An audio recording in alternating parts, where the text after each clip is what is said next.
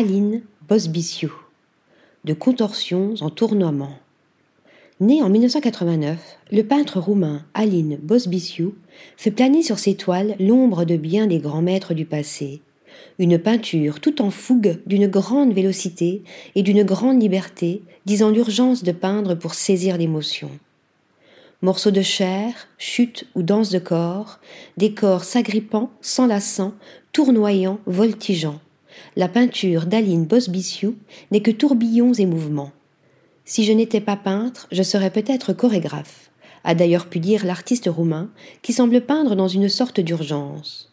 Semblables à des lambeaux ou des flambeaux, ces corps paraissent tout à la fois s'effilocher, se déliter et se former, oscillant entre la forme et l'informe, la vie de la chair et sa putrescence en puissance une impression née de la touche rapide et inachevée, mais aussi des tonalités claires, fantomatiques, des chairs semblant parfois presque exsangues, des camailleux de tons froids, de bleu, de violet et surtout de blanc et de gris.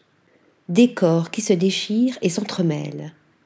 On pensera ici aux visages émaciés et aux corps étirés de Gréco, là au massacre des innocents de Poussin, ici à la porte de l'enfer de Rodin, et là à Tiepolo ou Jéricho on reconnaît aussi, dans la peinture d'Aline Bosbiciu, des traits qui rappellent celles de son maître, Cornel Brutassou, figure tutélaire pour de nombreux artistes roumains, notamment la présence de corps presque maniéristes qui se déchirent en même temps qu'ils s'entremêlent et une certaine noirceur érotique. Article rédigé par Stéphanie Dulou.